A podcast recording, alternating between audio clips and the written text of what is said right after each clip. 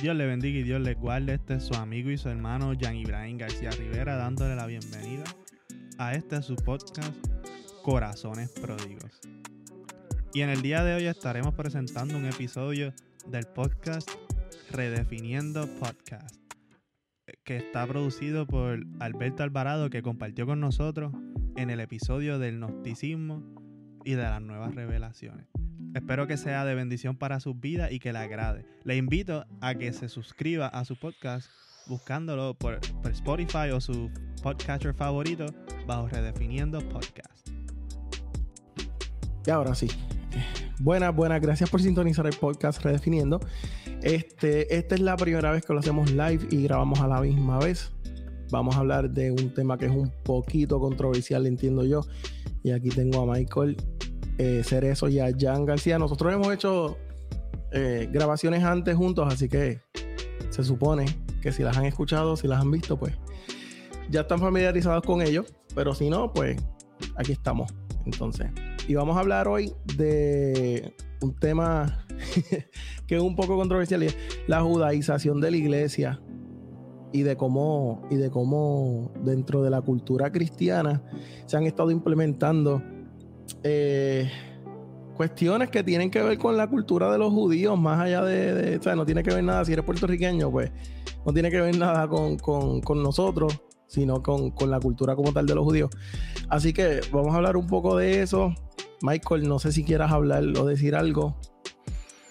Bueno, que no, lo que vamos a compartir aquí no es este dejándole saber que están en pecado o algo así, sino que básicamente no es las cosas que vamos a hablar eh, no nos hacen más espirituales que otros o no nos hace una iglesia más relevante que otra por hacer estas prácticas que son prácticas que se consideran eh, que, ¿verdad? que se está judaizando la iglesia, porque son costumbres de los judíos.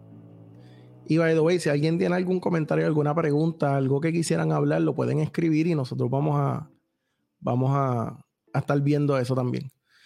Así que yo no sé cuántas personas han ido, por ejemplo, a, iglesias en, eh, por lo menos en donde yo estoy, donde nosotros estamos, en el área de Puerto Rico, que estoy seguro que eso también está pasando en Sudamérica y en Norteamérica, en muchos otros sitios. Y ven, por ejemplo, entran a la iglesia y ven cosas como el arca del pacto. Ven un arca del pacto en el altar, así al frente del altar. Y, e, es una, una, cuestión casi, casi supersticiosa, este, donde, donde literalmente piensan que eso tiene poder o piensan que eso tiene algún tipo de, relevancia, algún tipo de, de, efecto, el hecho de que eso esté ahí. Pero realmente no, no, no, eso no existe. Entonces, no sé si ya quería contar su experiencia también con, con estas cosas. Mano, yo he visto, yo he visto, no he entrado a iglesia así, pero he visto por Facebook, he visto por Facebook, ¿verdad? Este, algunas iglesias que tienen eso presente en su culto y yo me quedo como que, la primera vez que yo vi eso, yo me quedé como que asombrado yo. ¿Qué rayo es eso que está ahí? Y, y, ¿verdad? y cuando me puse a analizar y vi lo que era, que era el arca del pacto, y como que se organizaban alrededor de eso y yo me quedaba como que ellos están viviendo una revelación, qué sé yo, pasada o algo, o algo así por el estilo, como que se quedaron en una, en una forma en que Dios se manifestó en el pasado. Y es como que si ya Cristo vino y se manifestó de esa forma, ¿por qué estamos o porque hay personas que todavía se quedan anclados a eso? no sé, eso es como que mi pensar sobre esa parte, ese particular. Michael, sé que, quieres decir algo. Sí, algo que es que yo estuve leyendo un artículo bien interesante de este tema y me gustaría leer estas dos oraciones que, que dice el gran problema con estas prácticas que eh, pronto vamos a, a compartir es que es que un gran número de cristianos no tienen los argumentos necesarios para refutar coherente y teológicamente estas modalidades. Esto surge como consecuencia de la falta de una teología concreta. El relativismo religioso, el misticismo, la música carente de profundidad teológica, que Alberto va a tirar un tema de eso. de eso, de eso venimos después de... Predicadores y maestros que no tienen el fundamento adecuado este, de la fe y que a través de medios masivos exponen discursos sin, sin sustancia bíblica. Sí, e, e, eso puede entrar también en esta cuestión de que, de que como no conocemos lo suficiente la Biblia, estaba leyendo algo que decía, ayer un, creo que era un meme o algo así, que decía que cualquier, cualquier motivador se te hace predicador o pastor, algo así decía. Cuando tú no tienes el conocimiento bíblico necesario para poder entender, identificar este tipo de cosas que, no tienen que ver con, con cómo Dios se mueve, cuando nosotros no entendemos o no estamos lo suficientemente educados, pues cualquier cosa falsa pasa como verdadera. Cualquier media verdad se hace una verdad absoluta o una verdad completa. Y yo creo que eso es un poco peligroso porque entonces volvemos, nos volvemos místicos, empezamos a pensar que las cosas tienen poder cuando realmente ese no es el caso. Y en la Biblia, esto no es nuevo, porque en la Biblia Pablo batalló mucho en contra de esto. O sea, cuando, cuando la iglesia de Jerusalén perseguía básicamente a Pablo de alguna forma, este, ellos, Pablo siempre entendió la autoridad de la iglesia de Jerusalén porque él, sí lo entendió, pero a la misma vez él tenía diferencias con ellos. Entonces, yo en este tipo de cosas que yo pienso que, Dios tiene un sentido del humor que, que, yo digo, wow, como que, porque yo, yo encontré bien irónico que ellos perseguían a Pablo para cambiar entonces la, las doctrinas que Pablo estaba estableciendo, que lo que hacía era darle una continuidad a lo que Jesús estableció. Y, ellos estaban yéndose detrás de Pablo y a las iglesias para tratar de cambiar las doctrinas y por eso Pablo está en algunas cartas molesto, como en Gálatas, en Corintios también los regañan en algunas cosas. Pero entonces, lo irónico es que cuando pasa la destrucción del templo en el año 70, creo que el 70, este, todas esas personas que perseguían a Pablo terminaron dentro de las iglesias de Pablo, bajo la autoridad de Pablo. O sea que, que yo creo que, que tan solo saber eso, pues tú dices como que, ok, Vamos entonces a estudiar qué era lo que le estaba enseñando. Y una de las cosas que él dice es que no son judíos. O sea, como que si él está hablando a los gentiles, ustedes son gentiles, no son judíos. No tienen por qué serlo. Y él les dice, si alguien va a ser judío, soy yo. Y no lo soy. Claro. De hecho, eh, Gálatas es un ejemplo de eso. Creo que estás haciendo referencia a esa carta. Y eh, es una de las cartas donde Pablo mayormente contrarresta e, este, el hecho de que estos judíos están tratando de judaizar o que adopten eh, los gentiles las costumbres judías. Cuando nosotros hablamos de este tema o cuando tú traes este tema a colación, quizás este, la gente dirá, ah, pero ¿de qué va a hablar esta gente? Si en la iglesia cristiana no, nadie nos dice que tenemos que circuncidarnos. Eso es una de las prácticas, ¿verdad? Este, claro. Eh, de, de los judíos. Pero vamos a ir mucho más allá eh, con, cosas que Alberto estaba mencionando que a veces pensamos que las cosas tienen poder, a veces pensamos que una trompeta o, un chofar o un ruido va a provocar la presencia de Dios, va a manifestar la presencia de Dios cuando la realidad es que no es así. Mira, en, yo estaba hablando con un amigo mío, de, él es del área del sur de Puerto Rico, y él me había contado que salió una iglesia en esa área que creen en la vara de Moisés. Y yo me quedé, ¿en qué? Mira. Eh, yo no sé, parece que hay una, en esa iglesia hay una vara. No sé qué iglesia es, no me interesa decir nombre. Pero. convertir en culebra. No sé. Pero es como que, ¿de qué vale que hayan? Es como de que sacramentalizando cosas y objetos y ritos. Y es como de que ¿cuál es el punto de darle poder a las cosas? Están, estamos creando ídolos. Eso yo creo que es el problema. Poder. Yo creo que ese es el problema más grande que, que, que el ser humano ha tenido desde el principio. Y, y, yo pienso que eso les da, eso, eso lo podemos llevar a, a, a, tantos, a tantas áreas de nuestra vida cristiana, porque eso te da de alguna forma recibir algo como que yo hago esto para recibir esto, ¿me entiendes? Y eso lo podemos traducir a, todas las áreas, inclusive la salvación, que después vamos a hablar de la salvación, pero eh, es esta cuestión de, yo hago esto para provocar la presencia de Dios o yo hago esto para provocar a Dios, ¿verdad? Que eso es una frase también bien común en, en las iglesias. Y entonces, pues es como que yo hago para recibir, yo hago para recibir. Y entonces llega el momento en el que nos volvemos místicos o nos volvemos mano, a veces hasta, hasta medios espiritistas dentro de las mismas iglesias, y eso suena un poco fuerte, pero e, es, la verdad, ¿sabes? Nosotros estamos pensando que cosas que nosotros hacemos, como también hay, iglesias que yo he visto que, que, piensan que los mantos tienen esto, eh, iglesias donde, donde, donde hacen danzas que piensan que los colores tienen poder, los colores tienen diferencias en el ámbito espiritual, etcétera, etcétera. Hasta, mala mía que te interrumpa, Alberto, hasta en cosas bíblicas. Por ejemplo, cuando, ¿verdad? En la, en la, Biblia nos dicen que cuando van a orar por los enfermos que se utiliza aceite, ¿verdad? Y, y, no es por utilizar el aceite en sí porque es mágico, sino se hace, ¿verdad? En representación, pero no es porque el aceite tiene algún poder. Y, y es como que hasta en eso hay personas que se vuelven como que, así ah, más aceite no se ora. Mira, tú oras por la persona y ya, y, que el Espíritu Santo haga y ya, Dios mío, el, aceite no tiene, no, no tiene poder. Pero lo que están diciendo, yo estuve en una iglesia que comenzaron a idolatrar un arca del pacto que pusieron un día para decorar y de, ahí me alejé.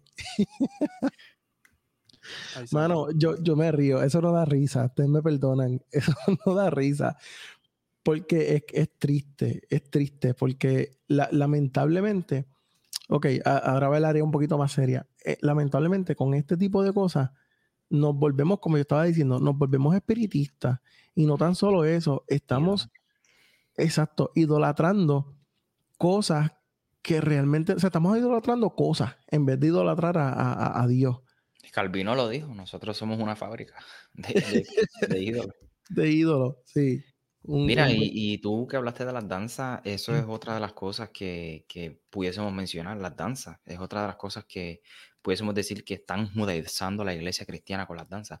Yo no estoy diciendo que las danzas es malo, que es pecado.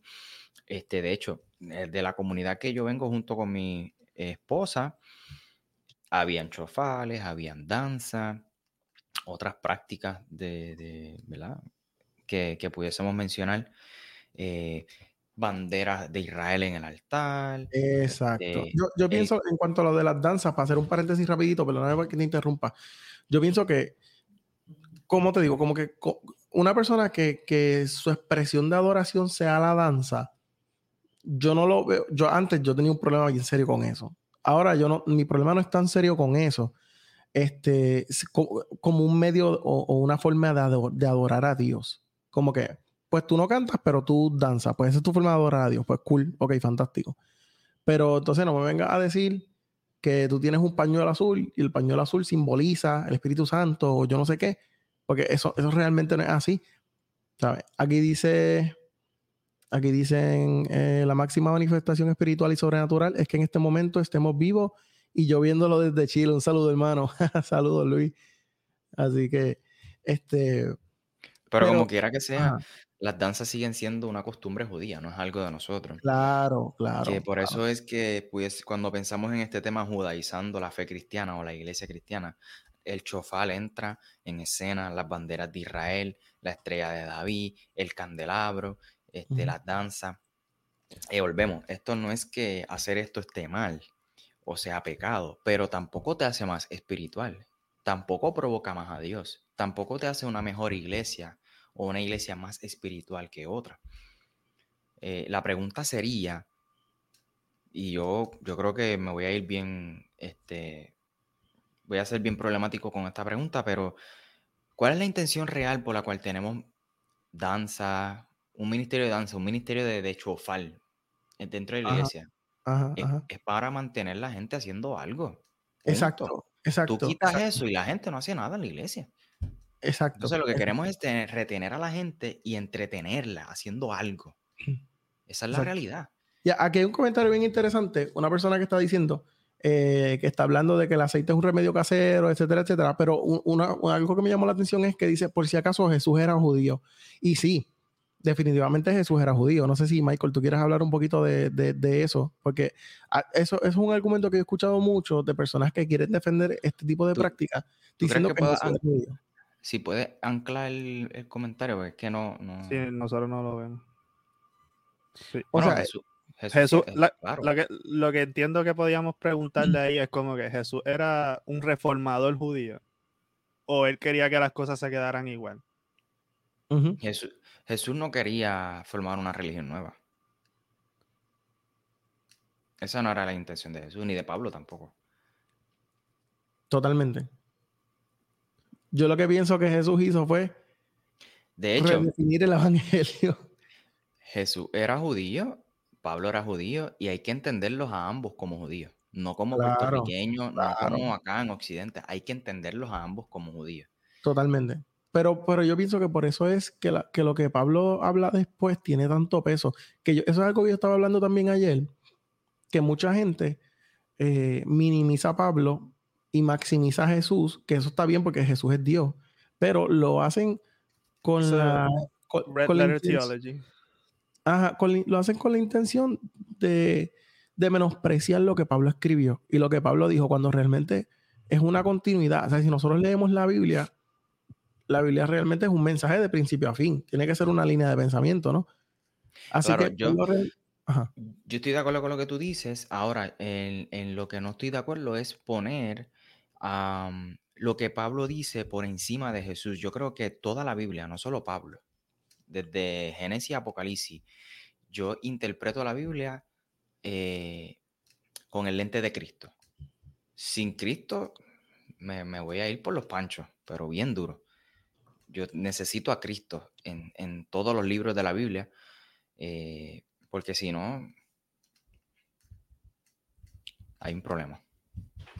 Sí, totalmente. Este, yo lo que me refiero es que, por ejemplo, hay personas que, cogen y, eh, ¿cómo te explico? Mini, como te dije, minimizan a Pablo porque dicen, no, porque Pablo dijo esto, pero Jesús no era más grande y Jesús dijo esto. Pero realmente si tú lo buscas, Pablo nunca contradijo a Jesús ni Jesús a Pablo, ¿verdad? Lo que pasa es que hablo de Pablo porque las cartas de Pablo vinieron después. Pablo realmente lo que hace es establecer ciertas doctrinas, ¿verdad? Que Jesús, hay cosas que Pablo menciona que Jesús no las habló. Por ejemplo, este tipo de cosas de, la judaización en las iglesias, Pablo las habló. Jesús no las habló, pero Jesús era judío, claro. Pero hay una, hay una diferencia, hay una diferencia bien clara, y es que Jesús vino a cumplir la ley que nosotros no podíamos cumplir. Y parte de, eso era cumplir con todos los requisitos que tenía que cumplir un judío en su tiempo. Así que por eso Jesús este, se bautizó este, con Juan. No fue porque Juan era su padre espiritual, que después de eso podemos hablar después. Pero por eso Jesús hizo todo todas las cosas que tenía que hacer un judío. Porque Jesús era judío y, Jesús vino a cumplir con todas esas leyes para que nosotros podamos tener libertad por medio de eso. ¿Me entiendes? Entonces están diciendo, a pesar de ser judíos, no imponen ninguna práctica irrelevante, solo no comer alimentos dedicados a ídolos ni fornicar. Honestamente no entendí bien eso. Entonces, ok, me están diciendo aquí que la frase de que Jesús cumplió la ley que nadie podía cumplir es incorrecta. ¿Qué ustedes piensan de eso? Bueno, bueno, si es incorrecta, pues. Pues Jesús, yo creo, bueno, no, sé. Quizás debería de, Jorge compartir a qué ley él se refiere, porque si otra persona lo hubiese estado cumpliendo, pues Jesús no, no hubiese entrado en escena. No es necesario, exacto, no es necesario. Si nosotros pudiéramos hubiéramos podido cumplir las 613 leyes, entonces pues nunca hubieran dicho, pues, no hay injusto ni uno solo. Entonces hubieran dicho, pues sí, hay justo, ¿verdad? Ahora, nuestra, nuestra justificación, que ese, ese es el punto del Evangelio, ese es el punto central del Evangelio, es que nuestra justificación, el cumplimiento, es Jesús. Por lo tanto, nosotros por medio de Jesús somos entonces encontrados justos. Y ahí es que entonces tenemos el, acceso al Padre. Claro. y, de hecho, eso, eso va hasta más lejos. Hay, hay dos tipos de. Eh, no me acuerdo ahora mismo bien de la terminología, pero está la sustitución penal y está la sustitución eh, expiatoria, creo que es. Una de ellas habla de que Jesús tomó tu lugar. La otra de ellas, que es la expiatoria, entiendo que es, esa es la penal. La expiatoria es este, la expiatoria es que Jesús, que, que Jesús cumplió un lugar que nosotros no podíamos cumplir. Jesús tomó un lugar que solamente él podía tomar. Esa es la que yo creo. Y, básicamente, si tú hubieras puesto a la, a la, humanidad entera y lo hubieras crucificado entera, no hubiera sido suficiente para saciar la justicia de Dios. Yo creo eso. Pero también está la de Christus Victor, que es como que, en ese acto Dios venció las fuerzas de la maldad.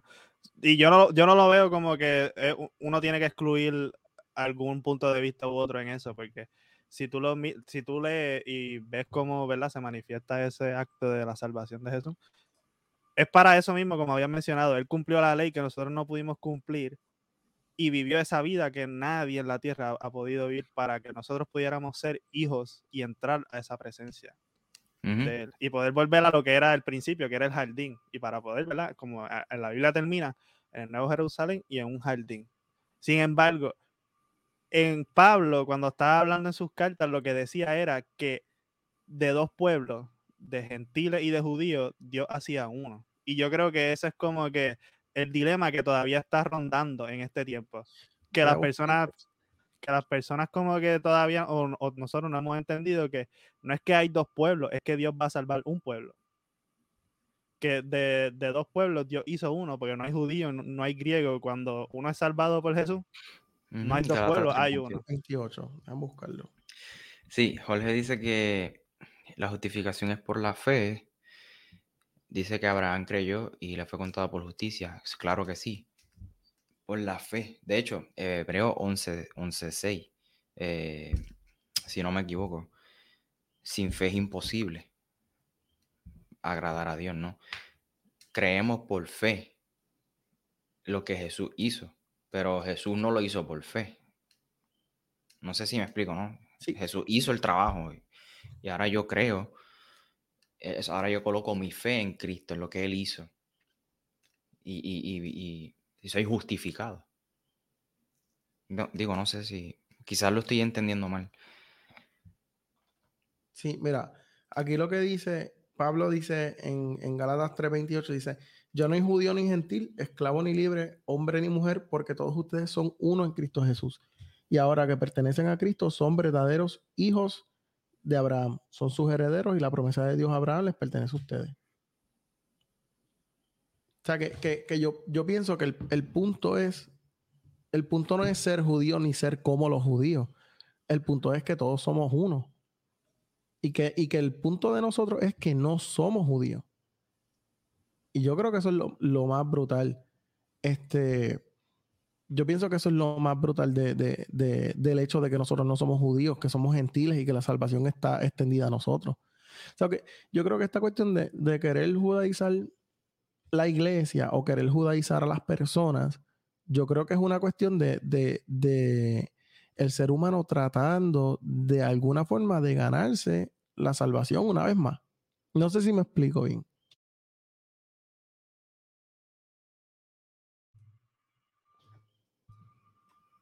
No sé si ustedes tienen algo que decir en cuanto a eso. Me candilé aquí con un comentario. yo también, yo también. Problemático aquí, un comentario problemático, problemático. no sé, no, ¿verdad? Este, te iba a preguntar, Alberto, esos, esos comentarios que son de temas un poco más tangentes. Si no, si no nos desviamos mucho, podemos tocarlo rápido y volvemos rápido para el tema. Pero, pero sí, eso está. Es, que eh, yo entiendo que nos vamos a desviar mucho. Sí, pero, pero no sé si, ¿verdad? Este. Bueno, voy a decir algo. el, otra cosita era, este, y perdóname, Alberto, hacer la pregunta de nuevo para cacharte, porque es que leí ese comentario y no te presté atención, de Luis Pizarro. Pero algo que quería decir, este, está bastante larguito el comentario, pero algo que quería añadir de cómo podemos saber que estamos judaizando a la iglesia es por el simple hecho de llamar altar a la plataforma. Te fuiste. Estamos en el altar. ¿Por qué? Porque en un altar tú lo que vas a hacer es un sacrificio. Sí, yo voy a hacer un sacrificio de alabanza. Sí, pero es que tú no entiendes, brother. El altar, caballote. Eh, yo creo que ni siquiera Jesús. Es que yo creo que el altar, hermano, de cierta manera te aleja de la gente. No sé. Y Jesús estaba con la gente. Primero. Y, segundo, lo que acabo de decir, que el concepto de altar es para hacer un sacrificio. Sí. Que viene de los judíos también. No, y si nosotros tenemos, si nosotros tenemos un, cristianismo eh, basado en lo que, en lo que explica la, es que, es que Pablo es el más que toca estos temas. Hay que citarlo obligado porque Pablo es el más que toca estos temas. Este, y, la verdad es que en, eso, en esos lugares, eh, se o sea, en las cartas Paulinas se menciona, no me acuerdo cuál exactamente, pero él menciona que el altar somos nosotros. Que realmente está, o sea, tenemos, o sea, el altar es nuestro corazón. Y lo menciona también en, en, Romanos, también se menciona. Romanos, que, es uno de mis libros favoritos, favoritos. Este, entonces, están diciendo aquí, Larry está diciendo, el dilema de Galatas está dirigido a Santiago, el hermano de Jesús, que entendió que era necesaria la circuncisión. Para Pablo el Evangelio era a todos, e incluye a los gentiles, por eso se escribe a los Gálatas. Y, también a Pedro. Pablo sí. es hipócrita a Pedro. Sí, Pablo y Pedro. En los, hechos, en los hechos ellos se enjedaron bien enjedados. le dice, decidete ya, chico, deja de estar... Sí, porque Pedro, Pedro le gustaba, era como que medio anfibio. Con uno él le gustaba hacer unas cosas y con otro era, se portaba diferente. era bien problemático. Pedro era tibio, era tibio, en dos aguas. Sí. Entonces, aquí está diciendo Jorge, Zacarías y Elizabeth, ambos eran justos ante Dios, observando irreprochablemente todos los mandamientos y ordenanzas de la Torah de Dios. La frase de que nadie que puede cumplir los mandamientos, él sigue diciendo que las 613 leyes habían que cumplirlas todas. O sea, que es como que una necesidad del ser humano para, cumplir las leyes.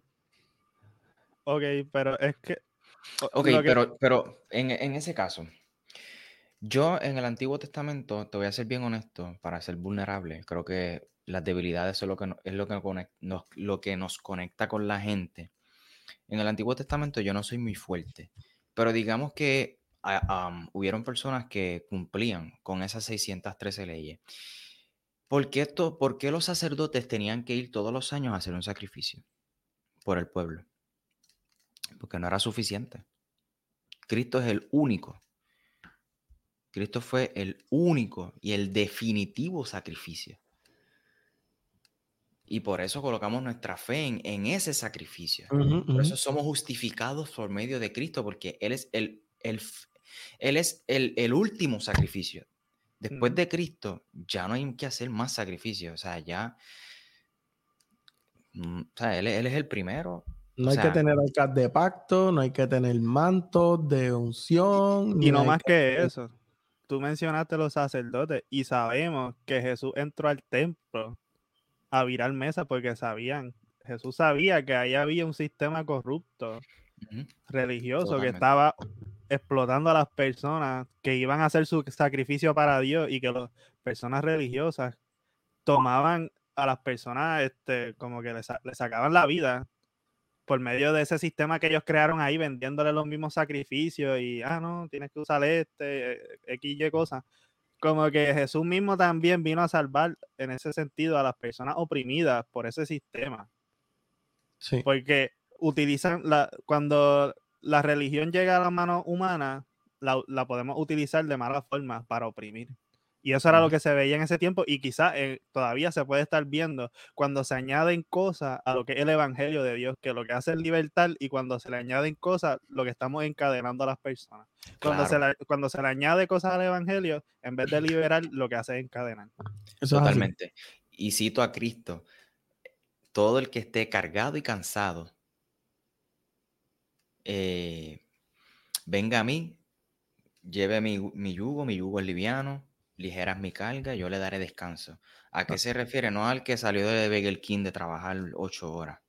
Jesús se refiere al yugo que era eh, las enseñanzas. O sea, eh, eh, las enseñanzas de, de, de los fariseos de los escribas eran tan pesadas para la gente que estaban cansados. Y Jesús le dice, mis enseñanzas son más livianas.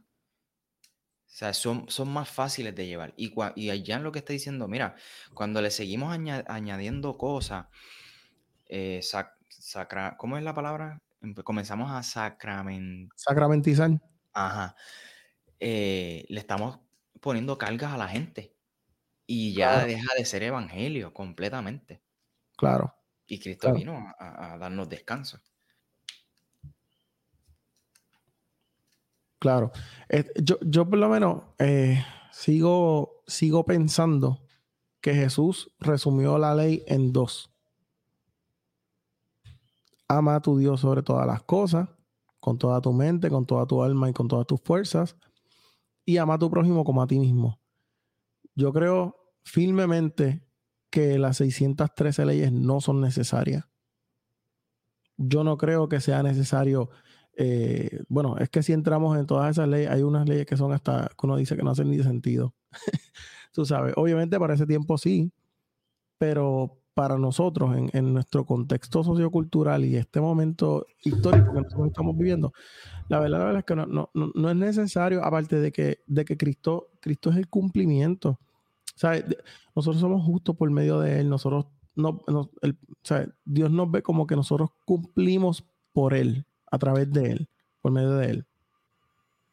Tú sabes. Este, y, y llega un punto que, por ejemplo, hasta mismo Jesús, le, ¿verdad? cuando se le revela a, Pedro en el este que iba a la casa de ay no, hombre. Cuando a Pedro se le revelan por un sueño, se le revelan todas las comidas que eran impuras. Ajá. Si tú, si tú ves eso superficialmente, tú estás diciendo, pues la Biblia se contradice porque el Señor le está diciendo mata y come de algo que supuestamente es impuro. Pero lo que le está diciendo es que, mira, ahora todas las personas pueden ser parte de, del reino de Dios, todas las personas pueden entrar, ahora es abierto a todo. Y no, y no es para que entren a cumplir las 613 leyes, tú sabes. Es que, Ajá, es como que, y, y, por medio de la comida, que es algo tan cultural, le está diciendo, mira, esa persona que es tan diferente a ti, no importa con lo que venga, puede entrar. Y después le dice, no llames impuro, inmundo a lo que yo he limpiado. Exacto. Y es como que, ah, no, entra para que sigan las leyes que ya estaban puestas. Es como que leyes que son inventadas por hombres, porque muchas de esas leyes no eran lo que el Señor había revelado, sino que muchas leyes eran como que añadidas. Mira, algo que dice Yasira me encantó, porque es, Biblia, es Biblia, y no hay más nada que añadirle a eso, mira. Dice, yo no tomo la gracia de Dios como algo sin sentido, pues si cumplir la ley pudiera hacernos justos ante Dios, entonces no habría sido necesario que Cristo muriera eso mismo era lo que estábamos hablando eh, hace un momento. Tú sabes. Jorge dice, Alberto, el examen no se puede pasar viviendo y estudiando del resumen, pero Jesús dijo, toda la ley, toda la ley, toda la ley depende de estos dos. Si tú amas a Dios y amas a tu prójimo, por consiguiente, el resultado va a ser cumplir toda la ley. Totalmente.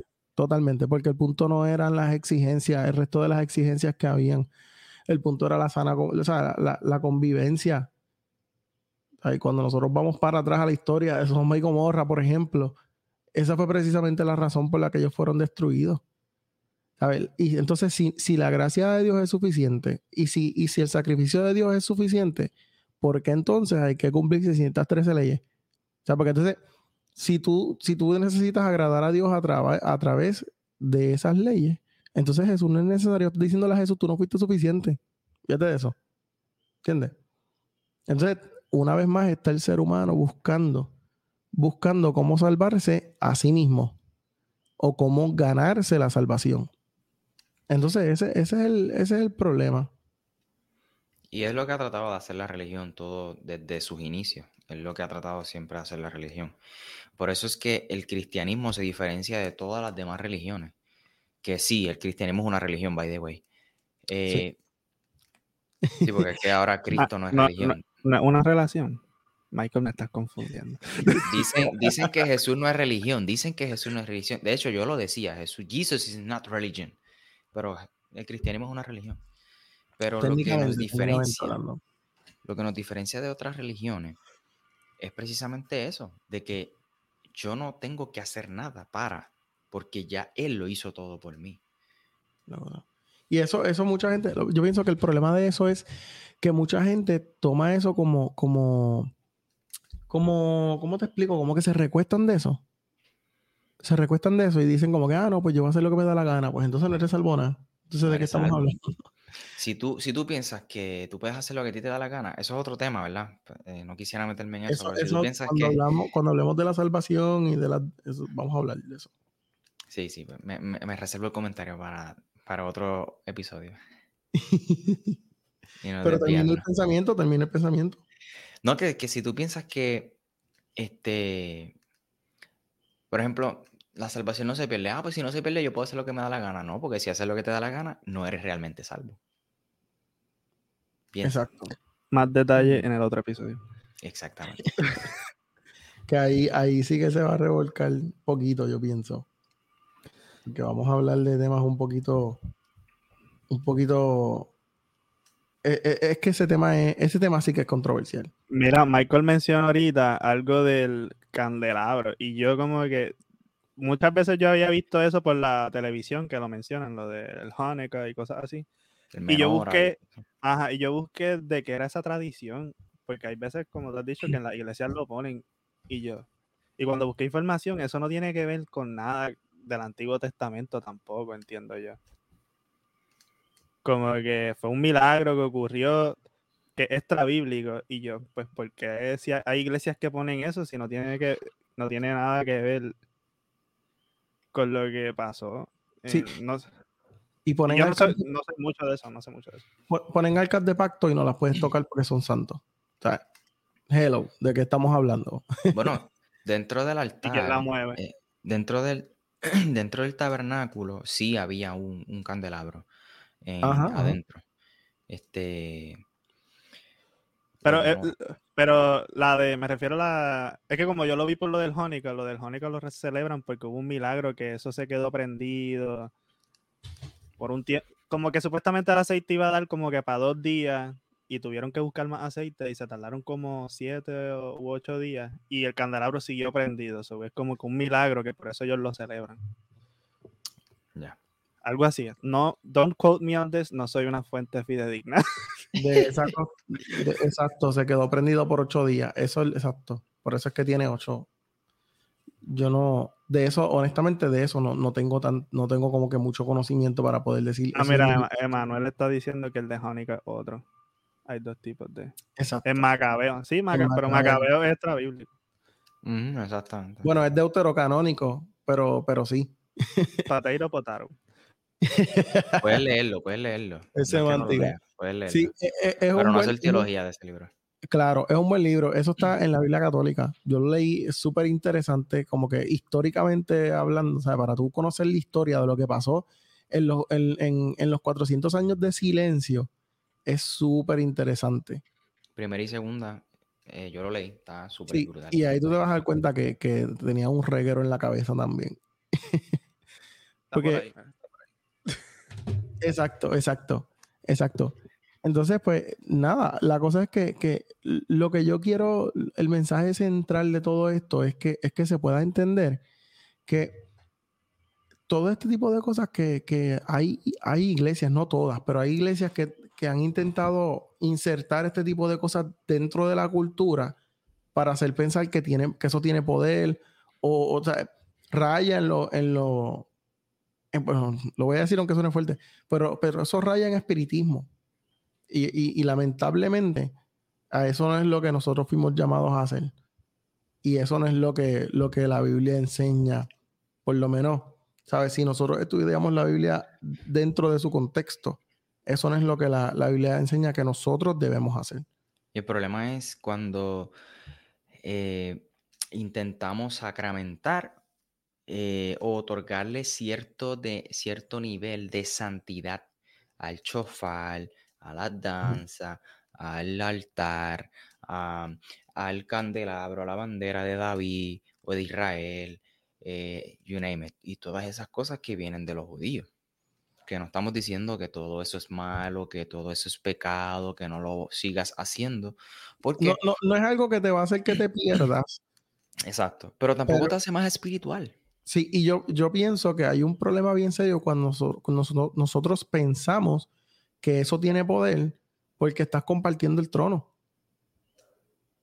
Ahí, estás compartiendo el trono. Porque tú estás diciendo, pues la sangre de Jesús entonces no fue suficiente. Déjame ver qué yo puedo hacer entonces que, que, que haga que se mueva más o simplemente por el hecho de, mira, yo estaba leyendo, estaba escuchando ayer, perdón, a, a un pastor que yo admiro mucho él estaba examinando la teología de Bethel, de, de este Brian Johnson, creo que. Y, y, es algo similar, pero de otra forma. Eso es bueno para hablarlo después en otro podcast, donde cuando no se da lo que tú esperas, tú tratas de provocarlo de alguna forma al nivel de que pueden haber cosas que sean parcialmente verdaderas, pero eso se, eso se presta para que se cuelen cosas falsas también. Y entonces, pues ahí, ahí entonces es un poco peligroso. Ahí es donde entonces entran las contradicciones, ahí es donde entonces entra el hecho de que hay personas que, que, como te digo, se da para ciertas manipulaciones y ciertas narrativas que no necesariamente son cosas que están pasando de verdad. Entonces, ah, mira, otra cosa que se practica mucho son las jerarquías espirituales. Luis. Ay, mi madre. No te metas ahí, chico. No te metas ahí, por favor. Y mira, Shirley dice que es como si hubiese un mover más profético. Así era. Sí, ahora, ahora, ahora en la iglesia eres diácono, eh, maestro, pastor, apóstol, querubín y sigue subiendo por ahí, para arriba. E, e, es, lamentable, lamentable. Aunque, aunque estoy viendo, también como mismo uno señala lo malo, también hay que señalar lo bueno. Estoy viendo este, pastores, estoy viendo eh, líderes que están retractándose de, de, una teología mal construida y están dándose cuenta quizás de errores, no todos. Hay unos que están entrando en errores más fuertes, pero hay otros que están dando para atrás. Y pues por lo menos eso me da algún tipo de esperanza de que nos estamos entonces dando cuenta de, de, muchas cosas, ¿verdad? Que, que, no son bíblicas, por ponerlo de, de, alguna forma un poquito más suavecita. Pero en síntesis, es evidente que todas estas cosas que hemos hablado, eh, muchas iglesias las han eh, adoptado, ¿no? De hecho, yo recién decía al principio que yo vengo de una iglesia, de una comunidad en donde hacían todas estas cosas. De hecho, mi esposa danzaba. Yo ah, en, varias ocasiones danzaba con ella, aunque yo lo que tengo por pie son dos varillas, pero, pero lo intentaba. Yo intentaba danzar mi esposa eh, danza desde desde bien nena. Mi esposa estuvo 25 años danzando en, la iglesia. O sea, no estamos diciendo que esto está mal. Lo que estamos diciendo es que eso no te hace más santo o más especial. De hecho, yo creo que, como mencioné al principio, yo creo que eh, muchas de las iglesias han adoptado estas cosas como ministerios para mantener una participación activa de la gente. Sí, sí. Pues porque la gente... Problema el problema de eso está en lo que tú en lo que dijiste ahorita, el problema es que la gente quiere danzar en lugar de estudiar la Biblia. Exacto. exacto. Ahí entonces entramos en lo, que, en lo que estábamos hablando hace poco. Somos la única fe que no se educa. Lamentablemente. Y, y, eso, nosotros estamos viendo los frutos de eso ahora. Ahora, como mismo, vuelvo y repito, como mismo señalamos lo malo, señalamos lo bueno. También estoy viendo una generación que está educándose y, que quiere educar, que, quiere educar a otros, quiere, quiere que aprendan y que, que salgan de rol y de este tipo de cosas que lamentablemente les está haciendo daño. Pues hay, una generación que está eh, marcando la diferencia y es de ahora, por lo menos yo no lo había visto antes. Este, pero también tiene que ver con los tiempos en los que estamos. Ahora tenemos la educación mucho más accesible y pues está todo un poquito más fácil de conseguir. Pero eh, eso es una de, las cositas que, tenemos. Los medios, las redes, este, personas como ustedes, como nosotros, déjame incluirme y no salirme. Hay personas que han comentado que se han dedicado a quizás hacer estas cosas que nosotros hacemos y eso inspira, eso motiva a estudiar la Biblia. O sea, que de cierta manera, pues... Definitivamente. A mí me han escrito, me han escrito para eso. Me dicen como que, mira, que me dicen, vamos a reunirnos, vamos a sentarnos porque quiero preguntarle, etcétera, etcétera. Yo tengo gente que yo le pregunto que son unos caballotes en, los temas. O sea, que, también es una cuestión de que nosotros todos aprendemos de todo. Y, de las personas mayores también tengo que decir que, aunque muchos de ellos pueden tener teología incorrecta, tienen las vivencias que muchos de nosotros no tenemos. Así que entonces es un, es un trade-off de las cosas, ¿verdad? Buenas, nosotros la agarramos y en el caso de, por lo menos así es que yo cada vez que me siento con una persona mayor que me, que me, que me, me, trae una teología que yo sé que no es correcta, pero tú ves su vivencia, mano, yo aprendo mucho como quiera. Yo aprendo mucho de, de, de, de, lo que tiene que decirme que, que o sea, gente de oración, gente que, que busca el rostro de Dios.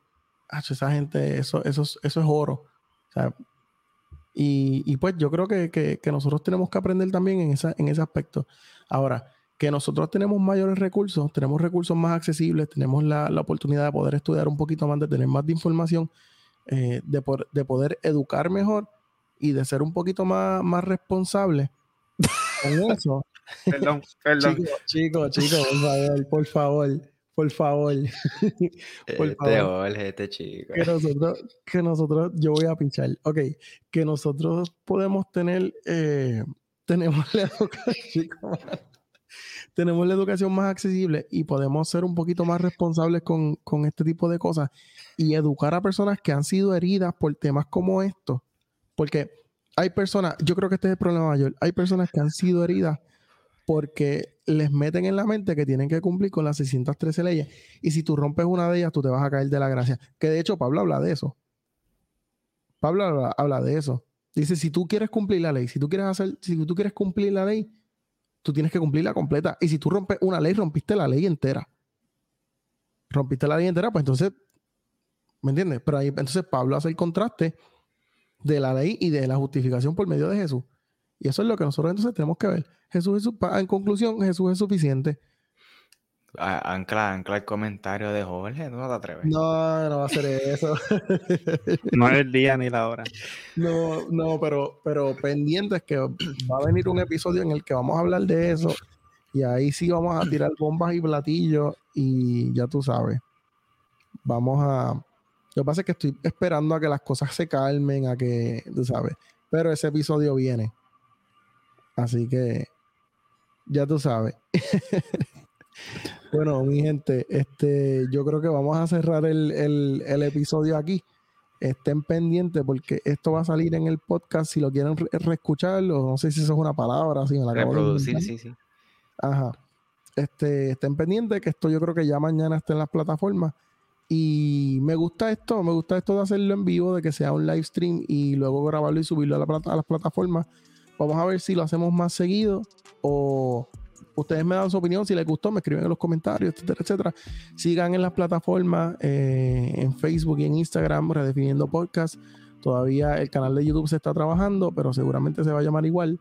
Eh, y nos pueden buscar en, en Apple Podcast, en Spotify y por ahora en esos dos lugares nada más.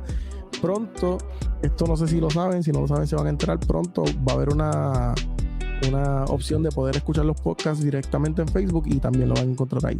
Así que este, Jan tiene un podcast que se llama Corazones Pródigos. Michael tiene su podcast ahora, eh, Ortopraxis, ¿verdad?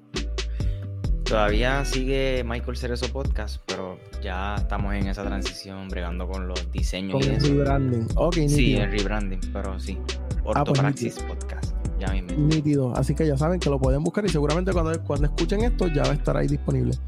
Así que, espérate, antes de irnos, este Jorge, Yeshua es King y es Dios. Amén. Eh, Jonathan dice, lo de Pablo tiene que ver también con la comunidad judomesiánica creían que la salvación era a través de la justificación de Jesús y cumplir con la ley. Exactamente, exactamente. Entonces, el, el, problema es que voy a entrar y voy a seguir hablando y voy a estar 20 minutos más hablando de lo mismo. Pero lo que, lo que estaba diciendo es precisamente es eso mismo, tú lo, tú lo, tú lo resumiste ahí súper. Eh, era un problema de que pensaban que la justificación venía a través del cumplimiento de la ley. ¿Sabes? Ya, punto. Ok, nítido. Bueno, este, gracias por estar aquí con nosotros y compartir. Y nada, vamos a ver cuando hacemos el próximo episodio, lo vamos a estar poniendo en las redes, ¿ok? Se me cuidan y hasta la próxima. Bye bye. Chao. Bye. Espero que este episodio haya sido de bendición para su vida y que pueda suscribirse al podcast de Michael Cerezo y especialmente al de Alberto Alvarado que se llama Redefiniendo Podcast. Dios le bendiga.